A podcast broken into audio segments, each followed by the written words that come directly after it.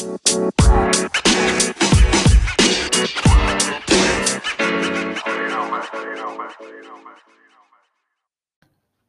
onda, raza? ¿Cómo andamos? Aquí Cristian Conca con un nuevo programa, un programa muy interesante. El día de hoy vamos a platicar de los programas sociales de López Obrador. Es muy importante analizar los programas sociales de López Obrador porque es su insignia. Él siempre ha impulsado y promovido políticas de protección social, políticas eh, enfocadas a los grupos más vulnerables, a los grupos más marginados social y económicamente, y también a la pobreza o, todos los diferentes tipos de pobreza, ya hemos visto que la pobreza es multidimensional, hay todo un capítulo que analizamos la problemática de la pobreza en México y, el, combate que se ha dado. Y vemos que pues, las políticas de López Obrador siempre han sido favorecer esos grupos. Entonces, teníamos incluso hasta esta frase icónica de López Obrador de que por el bien de México, primero los pobres. Esto lleva a reconocer a López Obrador como uno de los políticos más trascendentes en la lucha social en México en el último par de décadas. Eh, esto eh, es reconocible pero también hay que analizar justamente si esto lo ha hecho de manera correcta o no y también ver si los programas sociales que supuestamente López Obrador debió haber planeado con mucho tiempo de anticipación, sobre todo porque van a ser su insignia de desempeño como presidente. Esto y las mega obras es básicamente el sexenio de López Obrador además de enfrentar el reto de la inseguridad, que no es algo que él haya buscado, pero pues se tiene que enfrentar, así como el tema de la pandemia, eso también va a ser importante, pero digamos que las políticas que él llega a poner a la mesa son estas, las mega obras, así como los programas sociales. Los programas sociales de López Obrador son 17. Vamos a platicar de los principales, pero de estos 17, el presupuesto de estos programas se concentra en 11, los 11 más importantes que tienen hasta 133 mil millones de pesos. Esto solamente para el presupuesto del 2020. Estos 133 mil millones de pesos es básicamente el doble de la lana que la federación le dio a Nuevo León en este mismo año. Entonces, esos fueron 76 mil millones de pesos. Estos 11 programas son 133 mil millones. Imagínense la capacidad presupuestal que se le está apostando para que estos programas pues realmente sean la solución que se prometió y que se ha promovido. ¿Por qué es muy importante analizar estos programas?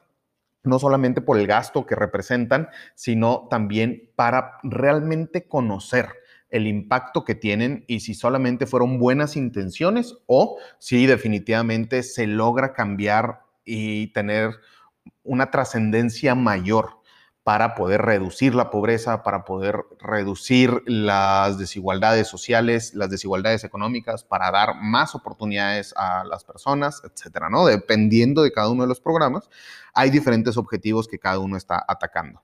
Ahora, estos programas este, no solamente son de gran importancia, sino como ya lo mencionamos, tienen que ser evaluados. Y para ser evaluados, aquí tenemos la Ley General de Desarrollo Social que obliga a que la Coneval evalúe todos los programas sociales. Y esto es muy importante porque durante todo este año ha sido una gran incógnita mucha información de los programas, desde la cantidad de los beneficiarios, desde los resultados que están teniendo, desde si todos los jóvenes que están becados están recibiendo esa lana, qué está, qué está pasando con esa lana, etcétera. Entonces, hay muchos cuestionamientos dentro de estos programas y justamente la evaluación de la Coneval llega en tiempo para hacer un primer análisis de cómo están diseñados y cómo están ya operando estos diferentes programas sociales de López Obrador. Es importante también porque hemos visto como otros programas sociales como la Cruzada contra el Hambre de Peña Nieto, que realmente no, cruzaba, no, no luchaba contra el hambre, o los mismos programas de Progresa, Oportunidades, Prospera, han sido evaluados también por la Coneval y han destacado avances y han destacado que sí han servido para mejorar algunos indicadores, para mejorar algunos, algunas condiciones sociales, pero su desarrollo y su diseño ha sido principalmente con un uso clientelar de los recursos. O sea, te apoyo si tú me apoyas electoralmente, políticamente, etc. Este, esta información viene recién salida del horno. El 6 de julio se, se, publicó este primer informe de la Coneval de los programas sociales y justamente lo que hicimos fue revisar el informe, así como los subinformes de cada uno de estos programas para poder analizar qué es lo que está sucediendo y compartírselos. Primero que nada, hay que ver cómo se está evaluando por parte de la Coneval y son prácticamente seis rubros los que se están evaluando, o bueno, los que se mencionan dentro del reporte. Primero se habla de cuáles son las características del programa, cuál es el recuento de los principales cambios que ese programa tuvo entre 2019 y 2020. El segundo punto es cuál es la metodología de evaluación y la conformación de la muestra para el levantamiento en campo, o sea, cómo vamos a obtener todos estos datos, quiénes van a ser parte de estos equipos y cómo va a ser la recopilación estadística. El tercer punto es, ahora sí, el análisis análisis de los principales aspectos del diseño del programa. Y aquí se busca resolver o responder las preguntas de ¿para qué existe el programa? ¿Qué es lo que propone lograr? ¿A quién está dirigido? Y después profundizamos más en el cuarto punto con el análisis ya del funcionamiento como tal del programa, donde vemos cuál es la organización para la implementación, la planeación, la difusión, la solicitud de apoyos, la selección de beneficiarios, la producción de bienes y servicios, la distribución de esos mismos bienes y servicios, la entrega de los apoyos, el seguimiento a los beneficiarios y el monitoreo de apoyos, la Contraloría Social y el monitoreo y evaluación. Entonces, prácticamente podemos ver que pues, ya sabemos que la Coneval es prácticamente la meca del análisis de políticas públicas y poder conocer si realmente están funcionando o no. Entonces, gracias a la Coneval se mete a las entrañas de todos estos programas para ver qué es lo que están haciendo, si lo están haciendo bien, si no lo están haciendo bien y Posterior a este análisis, en el quinto punto lo que hacen ahora sí son las recomendaciones generales y específicas del análisis de cada una de las áreas de oportunidad identificadas en cada uno de los programas. Y por último, la posición institucional del responsable del programa respecto a la evaluación. Entonces vamos a analizar ahora sí qué es el programa, el nombre del programa, este, de qué trata principalmente el programa, cuáles son las fallas identificadas y por último, cuál es la crítica o la respuesta que tuvo la 4T o el secretario o el director de cada uno de estos programas, ¿no? Entonces, nos vamos a concentrar de todos estos 17 programas, vamos a hablar prácticamente de unos 10 programas, ¿no? Porque también hay unos que están mezclados más o menos. Entonces vamos a hablar de Sembrando Vida, vamos a hablar de las pensiones para discapacitados, para madres trabajadoras y para adultos mayores, de las universidades del bienestar Benito Juárez, las becas de prepa y primaria, el programa de jóvenes construyendo el futuro y los apoyos a productores y agricultores. Y estos apoyos son a través del programa de fertilizantes, agromercados, créditos este, para la producción agrícola, etcétera, ¿no? Entonces, por eso les digo que hay como una mezcla de programas eh, que varios mismos programas están enfocados en algún sector o una industria en específico. Entonces, vámonos con el primer programa a analizar y vamos a ver qué es lo que está sucediendo con las universidades del bienestar. Las universidades del bienestar Benito Juárez básicamente es la propuesta de hacer 100 universidades públicas eh, para el bienestar Benito Juárez García. Entonces, estas universidades, la idea es poder otorgar y ofrecer educación eh, superior, educación universitaria, perdón, gratuita y poder acercarla a todas estas zonas marginadas o vulnerables. Actualmente, las universidades cuentan con 15.105 alumnos ya y 815 profesores hasta mayo. ¿ok? Y prácticamente vemos que había universidades que ya había hecho Morena previamente como partido y de estas universidades, que son 19 universidades, lo que vemos es que se adoptaron al programa, ¿no? Entonces, una vez que López Obrador se hizo presidente, prácticamente absorbió las universidades que ya había hecho Morena. Para darnos una idea, el promedio de alumnos contra profesores son 18.5 alumnos por cada profesor, que es un buen indicador, siendo al menos yo profesor universitario, eh, es una cantidad bastante manejable de alumnos, pero pues cuál es el tema que aquí hablan de profesores, esperemos que solo sean profesores y no también personal administrativo o personal de algún otro rubro, ¿no? Si son profesores solamente, es un buen estándar. ¿Cuáles son las fallas principales que identifica la Coneval en las universidades del bienestar? Primero, habla de deficiencias en el diseño, ya que no sabemos cuál es la población objetivo, ¿no? O sea, lo manejan como de 18 años, de mayores de 18 años o 17 años, este, pero no está especificado cuál es la población específica a la que quieres atender con este programa social. Tampoco uh, se tiene una forma clara en medir las metas. Faltan lineamientos de la pertinencia de las carreras, las sedes, lineamientos de operación, gastos o evaluación. O sea, no sabemos con qué objetivo estamos haciendo las cosas, no sabemos dónde vamos a poner las universidades siquiera y por qué las estamos poniendo en un municipio o en otro o en los terrenos o por qué va a estar más de, de este lado de la ciudad que de este otro. Los objetivos no están aterrizados.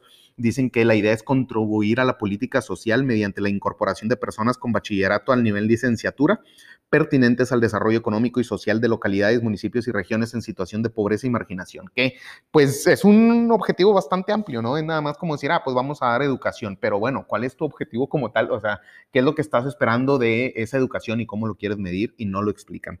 Vemos que también se menciona que el objetivo es el acceso a estudios universitarios pero no como tal graduaciones. Entonces, también se duda de los beneficios esperados que se quiere de tener la universidad. Los programas tienen algo de información, pero no todos están certificados. Eh, entonces, de nada te serviría graduarte y, y, tener el título de esa universidad, pues ni siquiera tiene REBOE. Y también vemos que no se sabe el lugar donde estarán los mismos planteles en los municipios, ya que no saben cuáles son los criterios de procedimientos de materiales, de contratación del personal, de los 85 planteles que ya empezaron su rehabilitación o instalación. Entonces, desde aquí estamos viendo que al menos las universidades pues son una fiesta y no hay claridad desde el terreno, la construcción que se va a hacer, cómo van a conseguir los, los materiales para construirlo, cuáles son las carreras que van a ofrecer por qué van a aceptar o no a cierta población o van a aceptar simplemente a todos y cómo van a medir ese desempeño. No hay claridad. ¿Qué es lo que dice la 4T? Dice que la autoridad responsable respondió que los señalamientos son prejuicios, eh, donde vemos que las empresas evaluadoras en este caso hubo una empresa que evaluó ahí algunos de, de, las universidades y mencionaban cómo la empresa que evaluó son ideologizadas y que los alumnos han vivido experiencias sociales muy difíciles por lo que no se puede comprender desde la métrica simplificadora impuesta. Entonces, pues básicamente lo que están diciendo con las universidades es que pues no les gustó cómo los evaluaron y que no se puede utilizar una evaluación como la Coneval lo está proponiendo, ¿no? Entonces, hablan más allá de decir, ah, bueno, sabes que esta es la manera en la que vas a medir si estoy funcionando o no como programa social. Dicen que es muy complejo el contexto social de los alumnos, entonces no podemos medir cuáles son los beneficios que estamos otorgando, básicamente. ¿Qué es lo que podemos concluir de las universidades? Es que son buenas porque hay un diagnóstico inicial de perfil, hay un análisis de necesidades sociales, culturales y económicas de la región y es una propuesta innovadora que busca atender la desigualdad de conocimiento por el diagnóstico. Eso es algo bueno. Pero, pues ya vimos cuáles son todas las fallas, ¿no? Entonces, si bien hay buenas intenciones en poder aterrizar más la educación universitaria de acuerdo al contexto, de acuerdo a los intereses del lugar, pues todavía quedan muchas otras incógnitas de por qué los lugares, por qué los programas, etcétera. Después vámonos con el segundo programa que es Jóvenes Construyendo el Futuro. Este ha sido toda una polémica porque eh, pues prácticamente son becas o sueldo, lo podríamos mencionar también, de 3.748 pesos mensuales, ¿no? O sea, 3.750 pesos al mes. Y esto va para jóvenes entre 18 y 29 años. Ahorita tenemos, bueno, se tienen más de un millón de jóvenes ya inscritos en el programa en el 2019 y el presupuesto es de los, de los principales, es, son 24 mil millones de pesos. Esto es cinco veces el presupuesto de Monterrey al año. Entonces, sí es bastante lana la que se le está metiendo a este programa. ¿Qué es lo que encontró primero la Coneval? Bueno, que no hay mecanismos operativos, instrumentos metodológicos, personal, para poder determinar si está siendo efectiva o no la capacitación laboral. O sea, recordemos que este programa lo que hace es pagarles mensualmente esta beca o este sueldo a los chavos para que se metan a trabajar y aprendan eh, trabajando con gente en diferentes industrias, ¿no? Entonces, aquí lo primero que se pregunta es, eh, o lo primero que se identifica es que no hay manera de saber si está jalando o no esa capacitación laboral. Dicen también que se corre el riesgo de que los jóvenes becados este, en los diferentes centros de trabajo salgan del programa sin haber registrado algún cambio en su capacidad de empleabilidad o en sus habilidades laborales. O sea, puede que pues estén ahí todo el año pues haciéndose güeyes básicamente, ¿no? Porque no hay manera de medir si están siendo involucrados o no. Solo hay una verificación del programa y la realizan los mentores de la nación, de la Secretaría de Bienestar Social. Entonces, digamos que los principales evaluadores que dan seguimiento a los chavos pues son también de, la misma administración pública de la Secretaría del Bienestar, pero no se tiene mucha información al respecto. La verificación es mínima, solo la presencia, solo hay una presencia física, no hay una capacitación eh, o planes, habilidades o conocimientos que se quieran asegurar que se están transfiriendo o transmitiendo. Los mentores también no cuentan con las herramientas de trabajo, registran sus verificaciones en sus celulares y no hay apoyo de viáticos o eh, conexión de teléfono, papelería, internet, afectando su percepción laboral. Y tampoco cuentan con un seguro de gasto de, de médico o un seguro de vida. O sea, los que deben de evaluar a que los chavos estén analizando o viendo si, si están siendo capacitados, pues tampoco tienen ni siquiera las herramientas adecuadas, o sea, no tienen eh, las herramientas tecnológicas para poder estar haciendo las evaluaciones, no tienen ni siquiera viáticos, tienen que llegar ellos solos eh, para, para analizar si los centros de trabajo están registrados o no, etcétera. Entonces vemos que pues hay una limitante bastante importante en cómo se está recopilando esta información. También hay una falta en el diseño del programa, falta la perspectiva de género, hay estrategias multiculturales y esquemas para jóvenes con mayores rezagos sociales, que eso es algo bueno. Este, hay que fortalecer el programa en municipios y localidades marginadas y con altos índices de violencia y también estrategias para jóvenes eh, no escolarizados, discapacitados o sin acceso a tecnologías que puedan conocer y postular al programa. Entonces, básicamente aquí el tema es que no está teniendo el alcance que debería de tener este programa y podría especializarse mucho más el tema de difusión para acercarlo a zonas que van a poder valorar y sacarle más provecho a este programa. ¿Qué es lo que dice la 4T? Pues básicamente plantean que los objetivos eh, por la Secretaría del Trabajo es vincularlos con el mundo laboral, no es solamente capacitar, sino es lograr una vinculación. Y aquí el tema es, bueno, pues cómo vamos a medir esta capacitación. Este, y dicen que el modelo es aprender trabajando.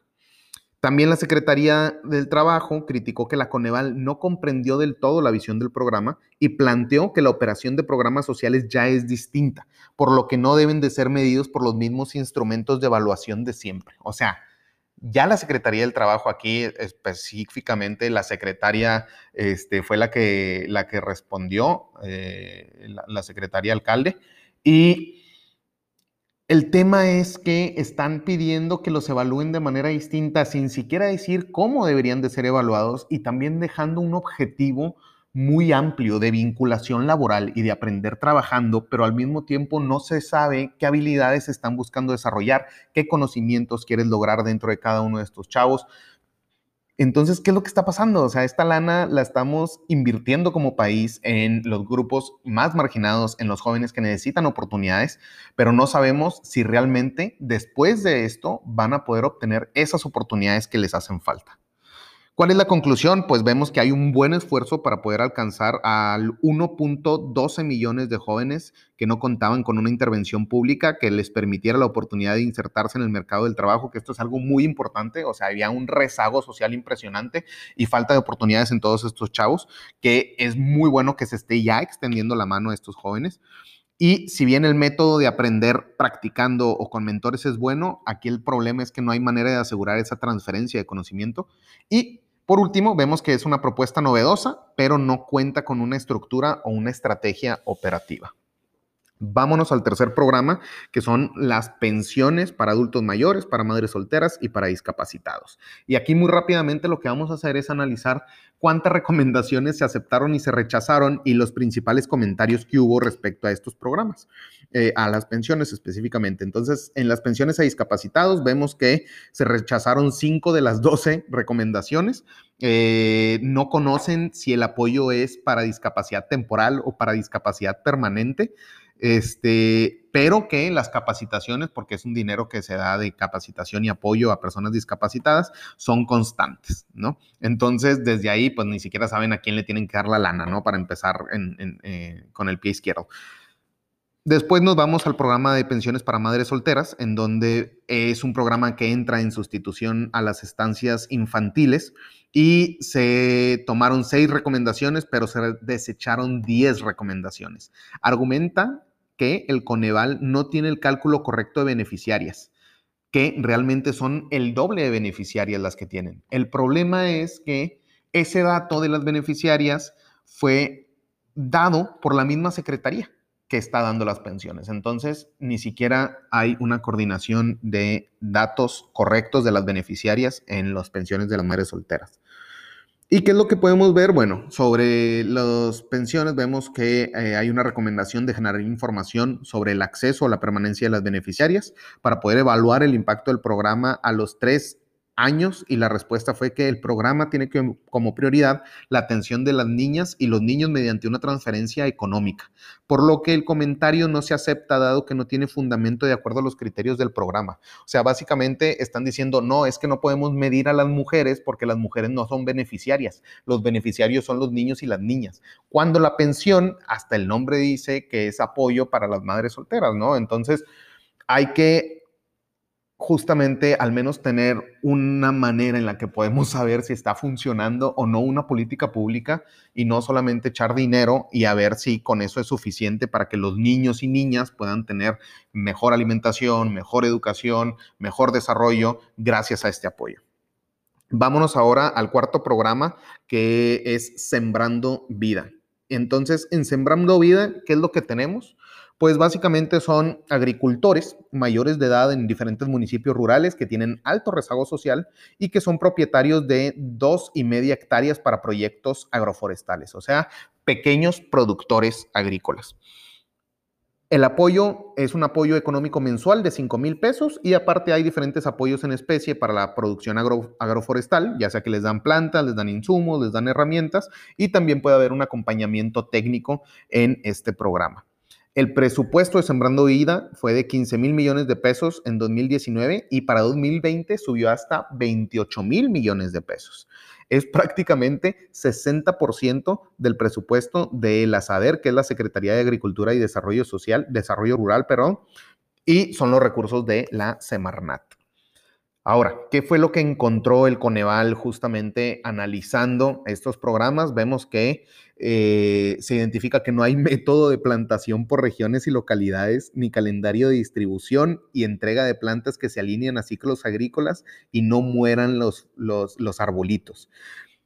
O sea, dicho de otra manera, la entrega de los mismos insumos, que son los arbolitos, a ser plantados, ni siquiera se están entregando de acuerdo a su ciclo agrícola.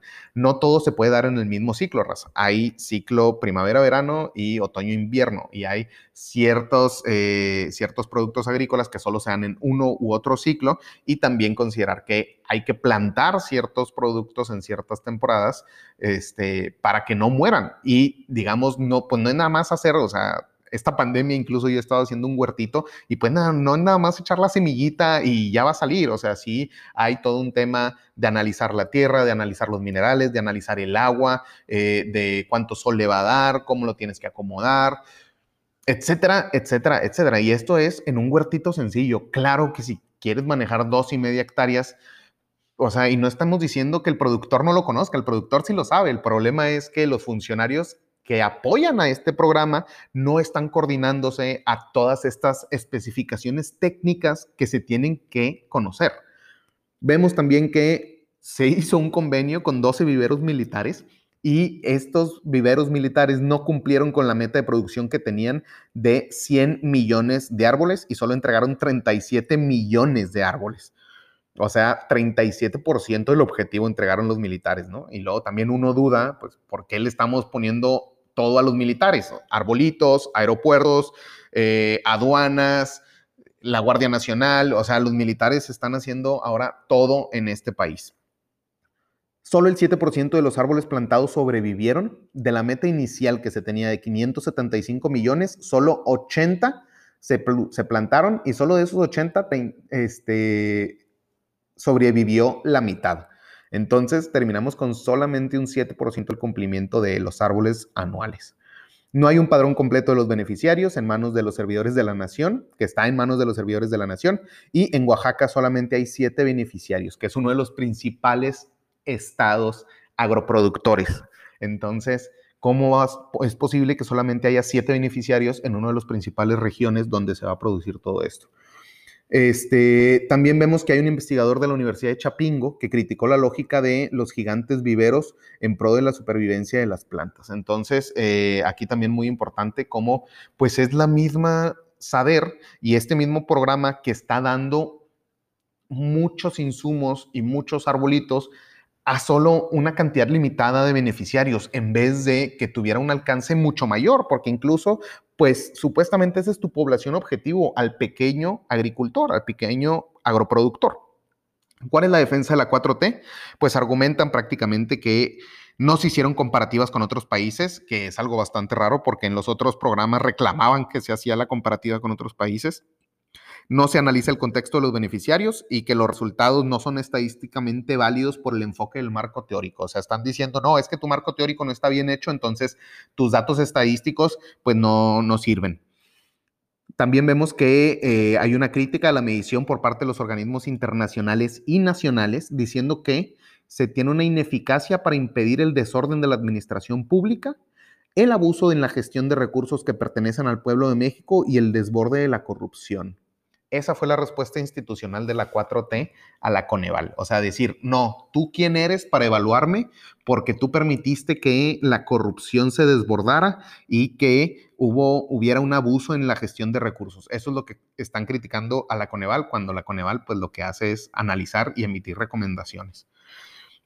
Bueno, esto es prácticamente lo que ha sucedido con los diferentes programas. También el programa de Sembrando Vida llegó o se fue, mejor dicho, a un umbral internacional en donde se, Marcelo Ebrard en diferentes momentos ha prometido apoyo al extranjero. ¿Cuáles son estos apoyos y qué es lo que ha sucedido con estos apoyos? También lo analiza la Coneval y vemos justamente que hubo dinero para programas. Eh, de apoyo a, Centroamérica, que era del Fondo de Yucatán en 2011.